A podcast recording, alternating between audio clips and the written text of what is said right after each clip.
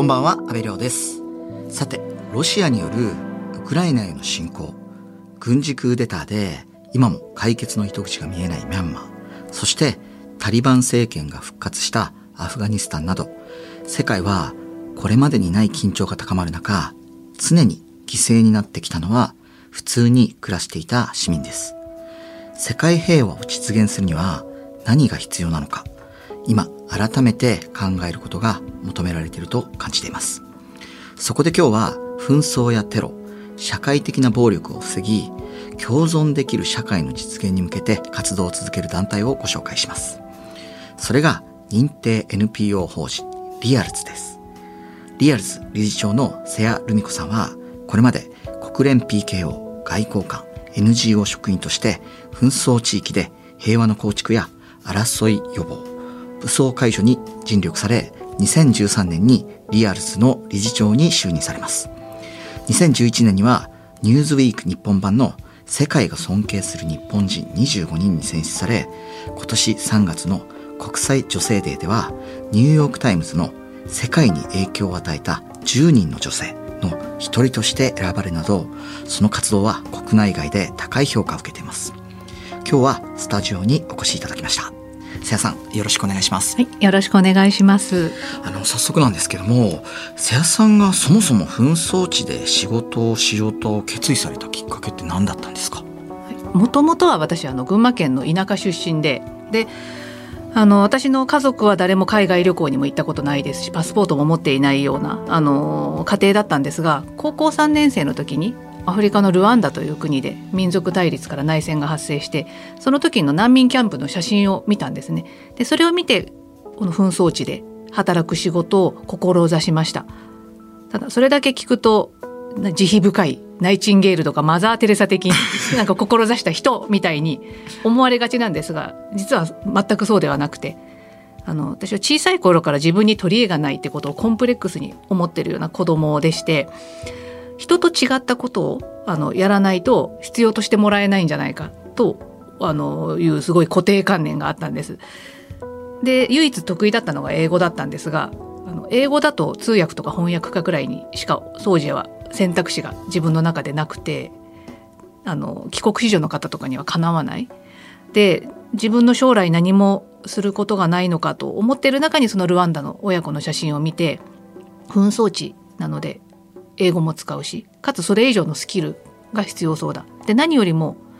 世界中大騒ぎなのに日本ではその平和と戦争について教えてる大学がなかったんですね。なのでだとしたらニーズがあるけどやり手がいない分野として取り柄がない自分でも必要としてもらえるんじゃないかと思ったのがきっかけでした個人的には。ただ同時にその紛争地の人々の写真を見ていると助けてって声を上げても誰にも助けてもらえない生きるか死ぬかも自分たちで選べないような選択肢のなさっていうのにも気づいたんです。なのであのそれまで日本で、まあ、そんなに裕福じゃない家で育って自分のその境遇に不満を感じがちだったんですがそんな自分の手の中には努力さえすれば生きる方法をあの作ることができる選択肢があるってことにも気づかせてもらってなのでそれに気づかせてもらった紛争地の人々に自分はどんな選択肢を作れるんだろうなってことも合わせて考えるようになりました。あの、その後、国連 PKO 外交官 NGO 職員として、まあ、様々な場所でご活躍されることになるんですが、具体的にどんな場所でどんな取り組みをされてきたんですか？はい、あの主にアフリカとあとまあアフガニスタンで国連 PKO 外交官そして NGO として所属とか国に関わらず現場に放り込まれたら何らかの役に立てる人間になりたいっていうのを目標にしてたんです。で国連 PKO はその西アフリカだったんですが戦闘が終わった後にその戦闘員から武器を回収して一般市民に戻す社会復帰であるその武装解除動員解除あの社会復帰 DDR と呼ばれるものをあの一番最初の専門にしたので20代のうちは、まあ、その DDR と呼ばれるものを専門にして国連 PKO や外交官としてアフガニスタンで働いたりしてましたね。あの最初に外務省に入ってとか最初に国連に入ってなんか派遣されてるとかそういうことではなくてご自身でどんどん行っているような感じに見えるんですけどどういうふうにこう変遷されてこられたんですか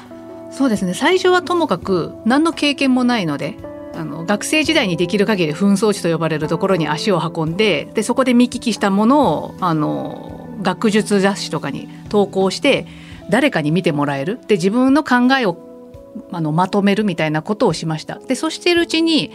そういうのを見た人が今度この国で若手を探してるからやってみないかって声をかけてもらったりっていうそういうつながりが続いていきましたね。ただ一番最初の経験はもう現場で NGO のようなところで積むっていうのを決めてました。例えばそのソマリアなんかにも行かれてるじゃないですか、はい、ソマリアではどういった活動をされてたんですか？ソマリアではですね最初はあの国連があの現地で治安を改善するためのプロジェクトをするけれどもその枠組みが作れる人材がいないということで専門家として来てくれないかと声をかけられてまず国連と一緒にあの現地でどれだけの被害が出ていてどれだけの人が亡くなって何が原因なのかっていうのをまず調べるためのあの仕組みを作るっていうところをやりました。で今度はそれを踏まえて例えば警察を訓練するにもどこを国連が訓練すればいいのかとか現地の市民団体を強化するんだったらどういう分野でやるのかとか、まあ、今度はそれを実行する人々も必要になったっていうところであのリアルズとして現地の人材育成をあのするようになりました。であの現地ではあの海賊の問題もあるしテロの問題もあるし干ばつの問題もあるしもう本当にソマリアってもう問題のオンパレードみたいなあの本当に過酷な状況なんですね。でよくよく調査してみると実は若者の中であの仕事がないので海賊とかテロ組織に入るのが憧れの存在になってるとかなので警察をどれだけ訓練しても人々の意識に届かないのでまず人々の意識を変えるような取り組みが必要だとか、まあ、そういったことが分かってきたんですね。なのでそういったところを海賊とかにあの憧れがちな若者たちも関心を持ってもらえるもらえるようなそのラジオの放送だったりあの現地のその劇を通じたあの啓発だったりってことを行ったりあと同時にその警察とか刑務所の方たちの訓練とかっていうのものも合わせて行ったりしました。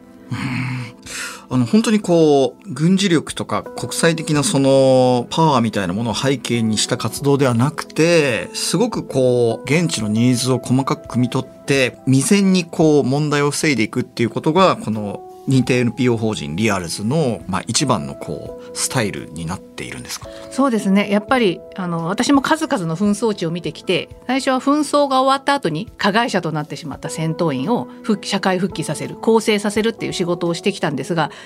やっぱりあの被害者の数の方が圧倒的に多くてしかもひとたびあの被害者が出てるとその憎しみの連鎖っていうのがもう何世代にも続く。でそれをリカバーするのってもうほぼ不可能なんです。なので争いを防ぐ。ってことをあの行いたいなと。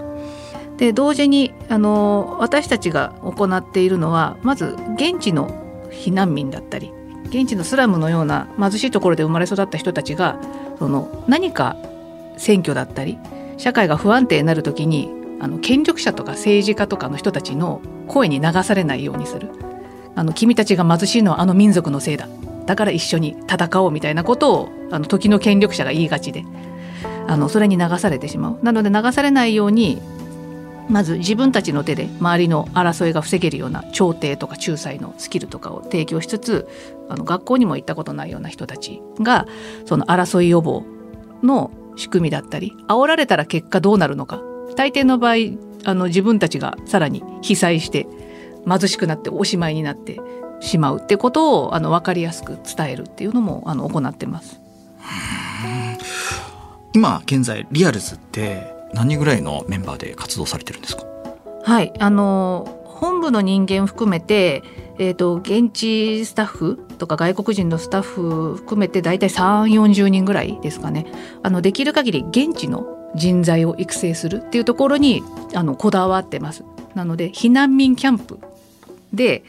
起きている民族対立に対してはもう避難民の中からそれを解決する若者とか女性を選抜してでその人たちを訓練するでスラムのような貧しい地域でもあの現地の若者たちをが問題解決の担い手となれるように育成して彼ら彼女ら自身が自分たちで市民団体を立ち上げて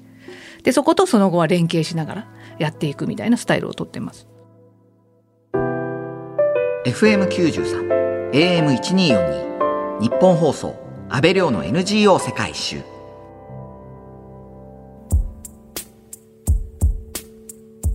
今日は認定 NPO 法人 REALs 理事長の瀬谷ルミ子さんにお話を伺っています現在 REALs が活動している国や地域提供してきた選択肢を教えていただけますか？はい、あの今 REALs はケニア、ソマリア、南スーダン、トルコ、アフガニスタン、シリア、そして日本で活動をしています。私たちが行っている取り組みは争いやテロの予防、そして女性に対する暴力だったり家庭内暴力とか日本でもあの問題になっているような表に出にくい暴力っていうものもやっぱり途上国とか紛争地っていうのはかなり深刻なのでそういうあらゆる形の争いをあの未然に防ぐっていう取り組みをしています。であの紛争もテロもそうなんですが起きる前に必ず何らかの予兆があるんですね。で大抵の場合それを周りが見過ごしていることが多いんですね。なので私たちはそれぞれの地域でその予兆が何なのかっていうのを住民たちと一緒に特定してそれが大きな火種になる前に防ぐっていう取り組みをしてます。例えばあのテロで言うとある若者がテロリストになっていくテロ組織にあの感化されていくっていう中であの周りの家族とか学校の先生とかがあの最近この子夜な夜な YouTube でテロ組織の動画見てるなとか発言が過激になってきたとかあの付き合う相手が見たこともない人と付き合うようになって羽振りが良くなったとかそういう変化に気づいてるケースがあの圧倒的に多いんですね。でこれは先進国アメリカとかヨーロッパとかアジア中東アフリカ全ての地域で同じだってことも最近の研究で分かってます。ただ多くの場合その警察とか政府に相談に行かないんです。なぜかというともしかしたら勘違いかもしれない。でも警察のに相談すると要注意人物としてマークされてで就職とか進学に響くかもしれない。なので多くの場合はとりあえず様子見するんです。で様子見してるうちに半年とか1年経つ間にあの思考の過激化っていうのが進んである日いきなり行方不明なってそのテロ組織の勧誘動画に自分の教え子とか子供が現れたりっていうことが圧倒的に多いんですね。なのであのこういう変化があったら未然に相談できるような相談窓口を私たちが現地で設置しましてでそこで現地の女性団体とか学校の関係者とかあの女性警官なんかを訓練した上で設置することで中立的な相談窓口として未然にカウンセリングなどを提供して完全に勧誘されるのを防ぐっていうことも行ってます。あとはあの勧誘される手口とかもあの武装勢力とかマニュアルまで作ったりして持ってたりするところもあるのでその最新の勧誘の手口みたいなものもしっかり伝えた上であのそれを防げるようにするっていう取り組みもしてます。あの瀬谷さんはこれまでアフガニスタンで武装解除除隊兵士の社会復帰に携わってきたと伺っているんですが現在のアフガニスタンってどんな状況なんですか？はい、あの昨年8月にタリバンがあの政権をあの握ることになって端的に言うとそれまで国づくりを担ってきたような政府関係者だったりジャーナリスト女性活動家とかあとミュージシャンとか女子アスリートとかそういった人たちが軒並みあのそれが罪だとされて逮捕状を出されたりっていう人権侵害がまあひどい状況です。であと女性もあの、まあ、学校教育はあの制限受けてますしあのつい先日も7ヶ月ぶりに女の子が学校に行けるっていうことになってあの中にはもうその夜中の2時3時までもう嬉しくて眠れなかったみたいな女の子たちもいたんですが行ってみたらやっぱりダメだ帰れって言われてそれが保護にされてしまったなのでもうそれまでなんとかそれを希望に苦しい中やってきてたアフガン人たちの心がもう本当に折れた今までも折れることが数多かったんですが、まあ、そんな瞬間でしたね。で同時にあのタリバンに対して経済制裁を各国が行っているのであの現地の経済がま完全に停滞していて食料はあるけどそれを買う現金がないってことで多くの人たちがもう食料危機栄養失調で餓死するみたいな状況が合わせてあの起きています。なので私たちもあの食料支援も開始したんですが、まあ、それでも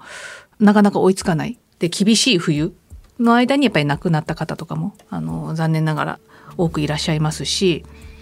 あの生き延びるために家の女の子をまだ10歳未満のような子たちも結婚させるでその見返りに金銭をもらうみたいなそういう児童婚みたいなものもあの増えてきてしまってますね。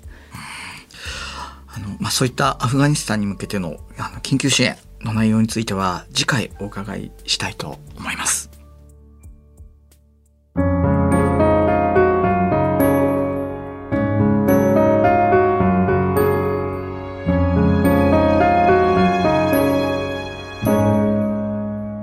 本放送安倍亮の NGO 世界一周。そろそろお別れの時間です。